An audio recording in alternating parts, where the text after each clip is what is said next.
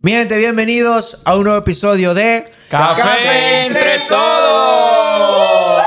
Eso. Yes, yes, yes. ¿Cómo están? ¿Cómo están por aquí nuevamente? Gracias por sintonizarnos. Iba a decir a lo televidente y me acordé de Winston el otro día, pero, pero anyhow. Eh, no, gracias por, por sintonizarnos una vez más. Bienvenidos. Tengo aquí a mi mano derecha a, a nada más y nada menos que Cristian Albarracín. Cristian Alvarez. ¿Por qué Alvarez? Porque eso no se presenta siempre con el apellido. Eso es como... Es normal, los colombianos siempre decimos Cristian Albarracín. Todos somos Albarracín. Todos son Cristian. Todos son Cristian Albarracín. Y aquí a mi otro lado tengo a... Aaron. Aarón, exactamente. Aarón Feble, por si acaso. Yo soy Samuel. Me conocen aquí como Sammy. Eh, si me escuchan medio ronco es porque ayer jugó Holanda, nos eliminaron. Yo no sé... Este, recuerdo es que de eso, este podcast sale el martes, ¿verdad, Aarón? Este podcast sale este martes. Sí, sí, sí. Para... Sí, sí, este Sí. podcast sale martes y nos eliminaron el viernes. Entonces... El podcast sale el domingo. Perdón, el domingo, o sea, mañana. Sí, yo Wow. preguntaba, ¿cómo? Ah, che. Yo te seguí el juego, Wow, yo estoy malo, brother. Este podcast sale mañana, o sea, mañana domingo. ¿Qué fecha es mañana? Mañana 11 de diciembre. Y Holanda perdió con Argentina en los penales. Y yo grité el primer gol y el segundo estoy así ya. Sin voz. Pero anyhow. Eh, muchachos, el otro, hace un tiempo atrás hablamos de... Estuvo aquí Vianela, estuvo aquí... eh, Tú también estuviste, ¿no? estuve, sí. Estuvo David, creo... No, Winston. Y hablamos del cancelación de cultura. eh, de cómo se puede cancelar a una persona eh, en la manera de cómo, de cómo tal piensa. Y uno, obviamente, yo creo que lo, lo- en ese momento lo hablamos de una manera más... yo, en mi parecer, hablamos como que muy enfocado a lo afuera, pero ¿qué con nosotros? Eh, yo sé que nosotros somos amigos y pensamos de manera diferentes algunos. Sí. Eh, bueno, me voy a poner un poco más para atrás para verlos a ustedes.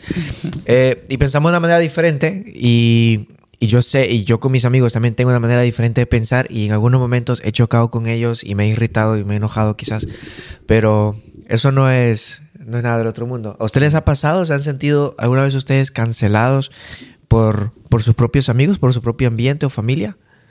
Eh, yo tengo un timbre de voz un poco fuerte y todo el tiempo me mandan a callar. Eso aplica como, eso aplica como que me cancelan. Sí, Porque sí, entonces me cancelan todos yo, los creo. días. Todos los días me cancelan.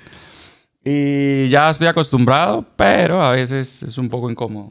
Mm, Que, ok. que no me acepten así como yo soy. ¿Tú, Febles? A ver, um, depende. Yo creo que todo el mundo va encontrando su grupo, ¿no? En diferentes ambientes sociales. Ah, escuela, o si estás en el trabajo, en iglesia para los cristianos, lo que sea. Um, pero sí, muy al principio de mi vida yo me sentía, vamos a decir, como decimos en República, afuereado. Por- Afuereado. Afuereado por, por ciertas facciones que... Que viene el verbo afuera. Sí, de, de, de, de dejar de afuerearte, sí. De echar a alguien afuera, ¿no? Aquí enseñamos cultura, mi gente. Si usted es colombiano, venezolano, boliviano, aquí cultura dominicana se la enseñamos a pie de la letra. Sí, sí, sí.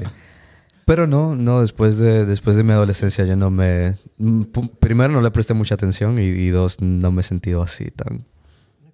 No. Ok, hubo- hay un tema que a mí, que yo sé que ese tema en, en nuestro grupo de, de- de jóvenes de la iglesia y, y amigos después lo, lo hablamos mucho, y fue el tema, por ejemplo, de, de la definición de amistad, que muchos de nosotros vemos el- el- la definición de amistad, qué es amistad, qué es un amigo, hasta dónde te considera un amigo, hasta dónde te considera amistad. Eh, yo sé que ese tema fue muy revoltoso, por llamarlo de una manera, en el grupo de, de mis amigos, de los muchachos jóvenes de la iglesia y amigos en común que uno tiene. Eh, y eso fue problemático porque nos, nos llegamos a, quizás no enfrentar, es una palabra muy fuerte, pero sí a, a mirar diferente durante ese debate que tuvimos.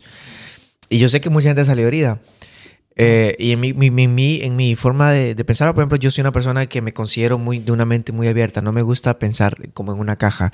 Y los que me conocen saben que si me trabajo en un proyecto, me gusta siempre estar, buscar algo nuevo, salirme un poco de lo normal. Y muchas veces he chocado mucho con eso, con personas Mm. Por la manera de cómo tú quieres ejecutar una cosa, una idea que tienes, y como otros quizás la, eh, eh, la, la llegarían a hacer. Claro. Y, y ahora en, en cuanto a la cultura, en cuanto a nos- nosotros mismos. Nosotros vivimos en Holanda, en, en Países Bajos, en Ámsterdam, somos extranjeros, tenemos un colorcito. Bueno, esté medio blanco, Cristian, pero se pasa.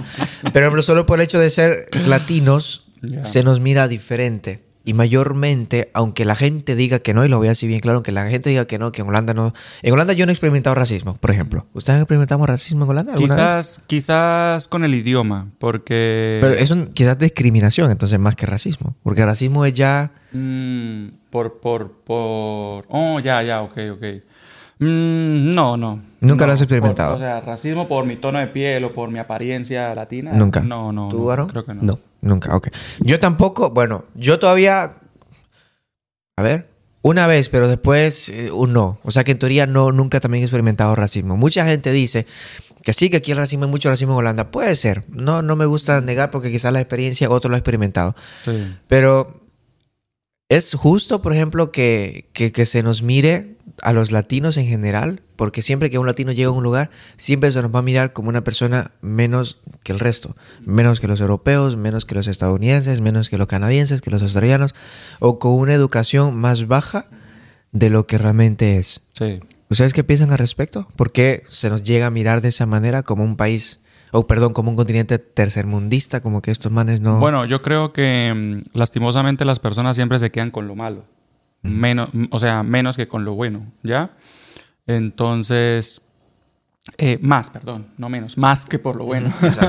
Esto, entonces, lastimosamente tenemos compatriotas que vienen de países latinoamericanos y su comportamiento no es, no es el más adecuado. adecuado, no es el más respetable. Entonces, eh, si un holandés conoce dos o tres eventos en los que estuvo involucrado un latino, entonces ya los latinos son así.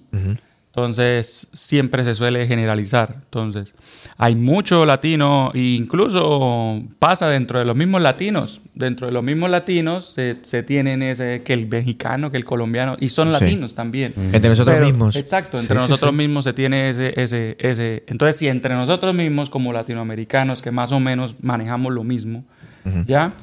Unos con otros. Ahora, ¿qué más se puede esperar de, de- Sí. de Europa? Que es una es algo pf, totalmente, Muy totalmente Sí, sí, sí. distinto a, a lo que nosotros somos. Eso es algo que yo encontré acá que o sea, es, o sea, es así, volteado totalmente. Sí. No, no hay sí, nada similar. sí. Sí, muy correcto lo que dijiste, porque si nosotros, comienza siempre nosotros mismos. Si nosotros mismos miramos al, al ejemplo, lo- yo, yo que vengo de Bolivia, soy sudamericano, tú también, ejemplo, tú eres Aarón, es, es de República Dominicana. Y si miramos a los caribeños, por ejemplo, a Centroamérica, Norteamérica, como una cosa menos, y viceversa, ya la vaina comenzó mal desde la casa, como quien claro. dice. ¿Tú, Aarón? No, en mi caso ha sido más el, la... ¿Cómo se dice eso? El estereotipo. Ok. So, por ejemplo, oh, tú eres dominicano, tú eres súper orgulloso, te- tú puedes bailar bien, eh, y todo, y todo eso. Tú, tú bebes mucho. y- Romo por doquier. mujeriego. Mujeriego, ha sido, ha sido, no. O sea, hay gente que consideraría eso ya como, como racismo. Um, yo no lo veo como tal, sino que hay estereotipos, como también los latinos tenemos estereotipos sobre los europeos. Um, pero no, no, no puedo decirte de, de algo marcado. Los estereotipos son muy interesantes y quiero decir algo de lo que dijo Winston ahora, que los latinos por ejemplo, se nos ve como mujeriego. Pero primero quiero llegar a los estereotipos. Bueno, déjame los mujeriegos primero que más rápido.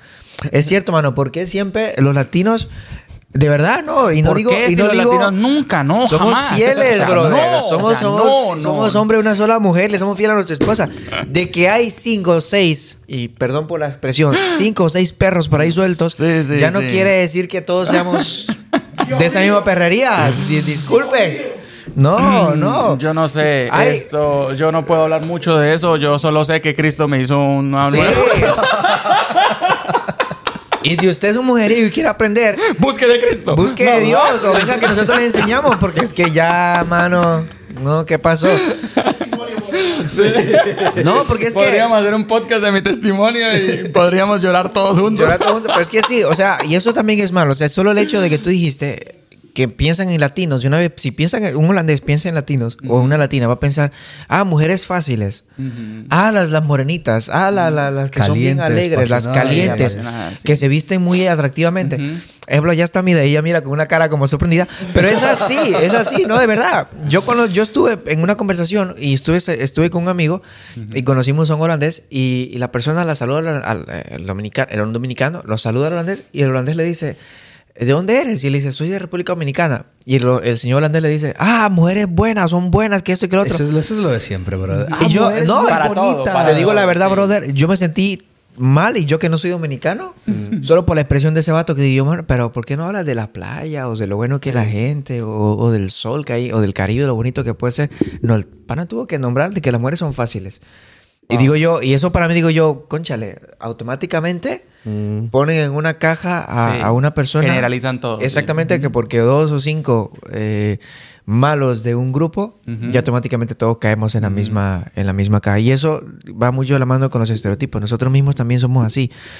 Y, y bueno, quizás Cristian, tú no, con el perdón y disculpa tuyas, por ejemplo, cada vez que alguien ve a un colombiano en Europa o en Estados Unidos o, o en la misma América, América Latina dice, no, este man tra- trafica con drogas. Sí, sí. Eh, incluso hay, un, hay una historia que me contaron hace poco un amigo que mm, un compañero de trabajo eh, se, em- se emborrachó demasiado y en un bar holandés y había unos holandeses con unas chicas y este colombiano empezó a coquetearle a la chica y era pareja de uno de ellos y los holandeses obvio se molestaron y entonces se iban a como a pelear, ¿no? Ah. Entonces el hombre vio que como que eran muchos holandeses y él estaba solo. y él dice que él se abrió la chaqueta y dijo, I'm from Colombia. le, sa- le salió lo Y, patriótico. mire, y es que esos holandeses salieron puerta afuera. Yo creo que yo creo que los holandeses dijeron, este man es colombiano, este man es, algo, este man sí, va a M4 sacar un arma aquí o algo. La AK-47, Sí, sí. ¿no? Entonces, ese, ese, ese estereotipo de que Colombia es gente peligrosa y gente de armas y gente de tráfico y gente de, de guerrillas, porque la gente sabe mucho de, de las, de Sí. las guerrillas y los conflictos armados que hay en Colombia. Los holandeses saben mucho, porque yo trabajo con puros holandeses y ellos siempre me preguntan y me preguntan sobre eso. No de mala forma, pero siempre me preguntan que allá el plan conflicto- curiosidad. Ajá. Entonces, y, y lo saben, saben que hay conflicto de armas y pues ellos piensan que hay armas en, en todas En las cualquier casas. parte. no, y, y también saben porque había una holandesa, si no me equivoco, eh, una muchacha holandesa, si, si- si los que están aquí me, me pueden corregir, que ella estaba metida, por ejemplo, en, en la, en la FARC, creo que era una, una mujer. Eh, si encuentro la foto, la ponemos en la edición ahí. Que ella sí está, era holandesa que está metida en las guerrillas Sí, de, sí, sí. Colombia y todas esas Sí. cosas. Entonces, por eso era que los holandeses saben, porque ella salía en Ya, noticias, ya. etcétera. Sí, ella la, la expulsaron del país por, por, por pertenecer a, a ese grupo. Sí, sí, sí. De pronto no una forma muy directa, pero sí, sí colaboraba. Claro, Entonces, Sí, no, lo decía porque es que automáticamente, de, de- de- no importa el acontecimiento que haya pasado y lo que tú dices de las drogas, por ejemplo, que ya piensan que las guerrillas y droga, y en parte gracias también a, no quiero decir gracias a Netflix, porque también fue parte de la historia de Colombia, sí. lamentablemente, el tiempo de Pablo Escobar, las, Sí, eh, sí, sí. las drogas, las explosiones, y fue algo que es marcó la solo historia. una parte de la historia. Exacto. Bueno, eso, es otra cosa que solo la parte que, que mostró Que Netflix en ese sí, momento. Ajá, exacto. Entonces, como es parte de la historia, automáticamente ya se bautiza como Colombia, no, el país de las drogas. Sí, sí. El país de los narcos, el Sí, país sí. De, de toda esa vaina. Y lo mismo pasa con, con- con República Dominicana, por ejemplo, o con Bolivia, que cualquier acontecimiento que puede pasar, ya sea malo, bo- mayormente siempre malo, siempre eh, se nos bautiza con, con tal cosa. Sí. ujú. Y, y quería decir algo, usted ahorita Aaron dijo, y les tengo una pregunta para ustedes. ¿Por qué es más difícil siempre pensar en lo negativo de una persona o de un país antes que en, lo, que en las cosas buenas? Porque eso está muy en, en nosotros y me Mm. incluye a mí también. Mm, No sé, que- pienso que quizás eh, también depende mucho de nosotros, de nosotros, en lo que nosotros pensamos, en lo que nosotros, eh, la forma en que somos nosotros. Pero creo que, no sé, que quizás la gente se queda, siempre lo, siempre lo digo, la gente se queda con lo malo, incluso eh, en las parejas o sí. O sea, siempre sucede, es como natural de nosotros como seres humanos que marque más lo malo. Lo bueno, usted puede hacer 30 cosas. Eh, a mí en algún momento me, me explicaron que usted tiene una cartulina blanca y usted la cartulina blanca le hace un puntito negro chiquitico. Y cuando la gente va a mirar, ¿y usted qué ve? La gente nunca va a ver una cartulina blanca, siempre va a ver, ve un punto negro. Correcto. ¿Ya? Entonces, esto pienso que es natural del ser humano, quizás. La maldad que- todo- sí, exacto. Eh, es como que siempre se inclina más por lo malo, lastimosamente, sí. ¿Tú, tú dices como, como latinos o como ser humano? Como ser humano. Eh, a ver, muchas veces es un, mez- eh, un mecanismo, mecanismo de defensa. Um, la gente, uno le teme a lo que no sabe. So, por ejemplo, um, República Dominicana, lamentablemente por años y años en nuestra historia ha habido un conflicto enorme con Haití. Um, lamentablemente estamos en la misma isla, pero el, el- voy, a, voy a llamarlo casi odio que hay entre las dos partes es enorme por guerras muy sangrientas. Um, y muchas cosas que hacemos los dominicanos, los haitianos no lo conocen, pero al igual de la otra manera. Para, para un dominicano, un haitiano es, perdón, yo no pienso así, pero para un, haitiano, para un dominicano, un haitiano es una persona sucia, que come perros y hace mucho vudú. Wow. Simple. Y eso es lo que piensan de los haitianos, lo ven como menos. Y, y es, es- es muy lamentable, pero nosotros, nuestra primera reacción como en la carne es, es juzgar. No es, ah, bueno, déjame, déjame a ver. Dar una la- oportunidad, a ver si hay, hay otra cosa más que ver. y ni siquiera hay que dar una oportunidad, es simplemente, contrale, tú, tú vienes ya con tu, con tu mente ya hecha de qué es esa cultura. Ya lo trae la cancelado, mejor dicho. Sí, Desde el exacto. principio. Mm. Eh, entonces abrir un poco la mente, eh, realmente querer saber y explorar eh, culturas, no simplemente decir, bueno, yo escuché esto desde mi infancia, así que eso es. Mm. Um, sí, yo creo que muchas, pero muchas veces es simplemente un mecanismo de defensa. La gente le teme a lo que no sabe. Muy bueno ese punto. Sí. Y aparte de lo que tú dices es correcto porque a veces en todo lo que pasó en el pasado, por ejemplo, lo que hicieron mis, mis abuelos o mis ta- ta- tatarabuelos y etcétera, o sea, son cosas que yo no, no puedo dominar ahora. ¿Qué puedo hacer yo, por ejemplo, ahora con lo que pasó y ellos hicieron y como ellos eh, pensaron de una manera y pasaron ese pensamiento a la familia, a los hijos, a los nietos y ya todos pensamos así, lo que tú dices, por ejemplo, que el dominicano automáticamente ya piensa el, el haitiano es esto, esto y esto y esto Claro. y le pone una X o una cruz automáticamente de lo que es. Y tiro ese tema porque también ahora en Holanda hay, un- hay un- una discusión muy fuerte sobre que el gobierno holandés tiene que pedir disculpas a las islas eh, eh, Surinam y todas esas cosas por lo que pasó en el pasado. Por ejemplo, del- del- de, de la, de la esclavitud, que cómo trataban a los, a los esclavos, que los trataban como perro, como basura, que eran lo peor que existía en ese momento. O sea, cosas que pasaron hace mucho tiempo. Claro. Y luego el holandés, que se quiere defender, dice, sí, pero todos fuimos esclavos alguna vez. Sí. O sea, yo, nosotros también, dicen ellos, ¿eh? Yo digo lo que es- sale en las noticias. Dicen Sí. ellos, nosotros fuimos esclavos de los, de los americanos, fuimos esclavos de los irlandeses, de los ingleses. Mm. Y ellos comienzan a sacar cosas y uno dice, es verdad, también quizás fueron esclavos, pero claro, son cosas que pasaron antes y la gente automáticamente ya nace, ejemplo, me imagino yo en Surinam, nacen o les explican, les enseñan, nosotros fuimos esclavos antes. Mm. Y, no, y eso no se puede borrar porque es parte de la historia y es Claro. parte de lo que formó a Surinam, a, a las Antillas.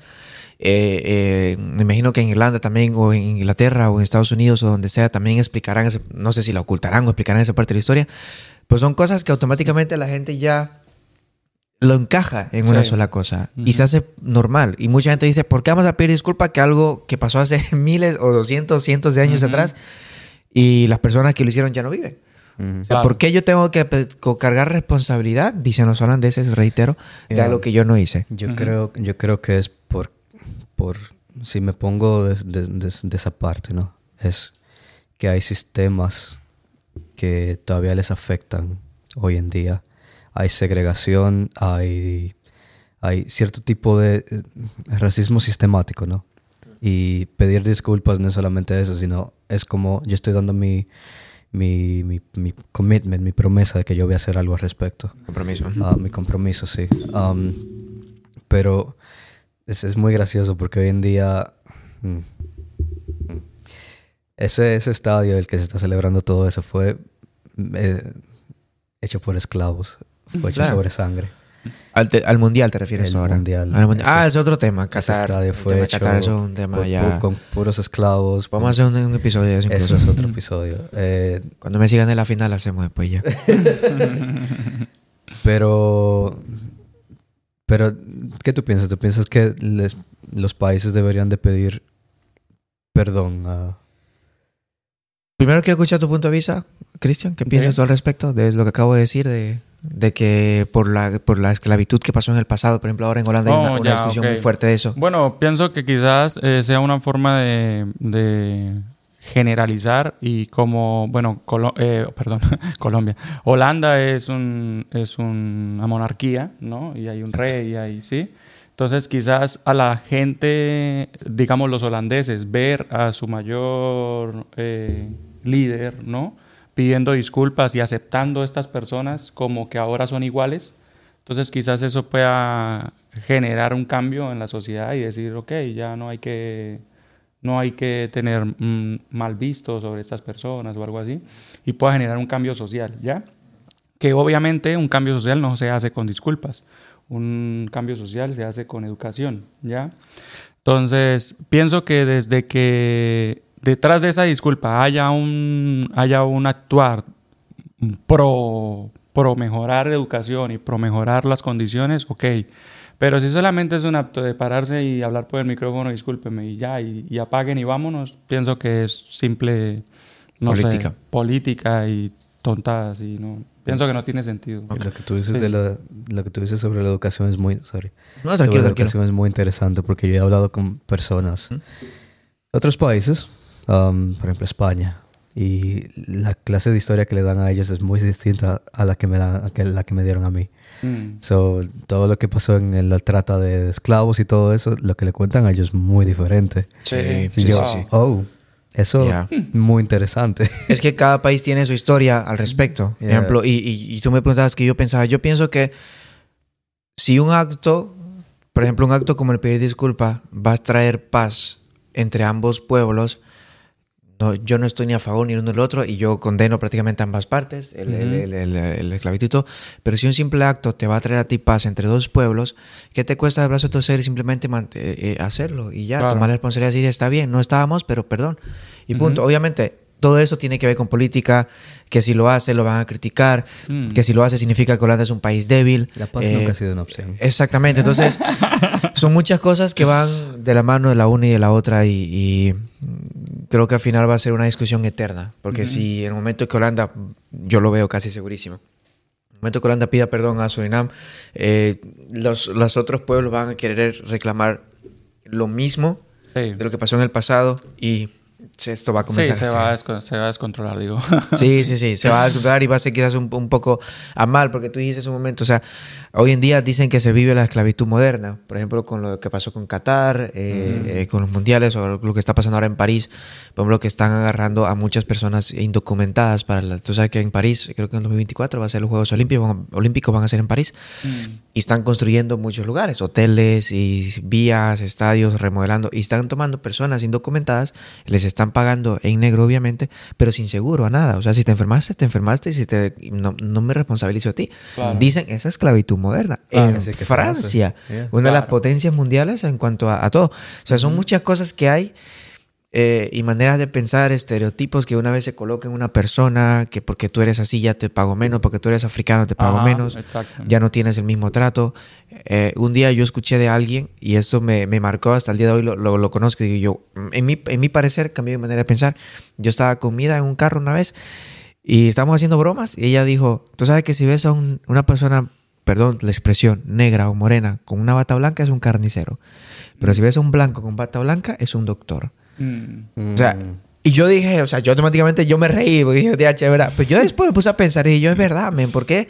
Si vemos un- una persona morena, un africano o un caribeño o un sudamericano morenito o negrito, pensamos, no, el más es carnicero. ¿Por qué no puedo pensar que es un doctor, es un biólogo, es un pana que está en un laboratorio haciendo cosas Claro. y el blanco que quizá ese sí es el... sí el Automáticamente carnicero. venimos con ese estereotipo aquí, lo ven- lo traemos acá y, y quizás ya para concluir le queremos decir, dé la oportunidad a las personas, conozca a las personas, conozca la cultura, entérese. Yo creo que las oportunidades no la merecemos toda. Una, dos, tres, cuatro. Si tiene que dar 10 oportunidades, de 10. Porque si la paz no es una opción, como decían, pues créela usted. Crea la paz y así por lo menos vamos a intentar vivir en un mundo sin tantos estereotipos, sin tantas Sí. cancelaciones de personas y culturas Edúquese. y países. Exacto. Sí, es- edúquese, es, muy edúquese, importante. edúquese. Exactamente. Ujú. ¿Quieren decir algo más para concluir? ¿Un No, no, consejo o todo algo? está muy bien. Todo está muy bien. Pues. No, No, no, sí, de, no que verdad. Hay que educarse. Hay, hay, hay cosas, hay. Ya, ya hay eh, maneras que uno se siente, ya no es solamente que uno lo piensa, es que ya uno tiene reacciones involuntarias hacia, cier- hacia cierto grupo de personas y eso ya, eso ya va más allá. Hágase mirar eso, edúquese, eduquémonos todos Eduquémonos, sí. Y, y a darle para adelante. Así es. Bueno, pues señoras, todo eso ha sido por hoy. Gracias por conectarse con nosotros. No se olviden todos los domingos a las 7. Eh, en YouTube, que nos sigan en dónde? En, en Instagram, En Instagram, Spotify, en YouTube, YouTube, en Facebook, en PayPal. en PayPal. eh, síganos en la, eh, en la calle si usted quiere también. No, hay no. Bueno, si, si nos va a dar algo, síganos. Si no, no nos dé nada. Así que, pues nada, señores, nos vemos a la próxima. Próximo domingo a las 7 estamos aquí de nuevo. Y que Dios me lo bendiga. Nos vemos. Chao. Chao, chao.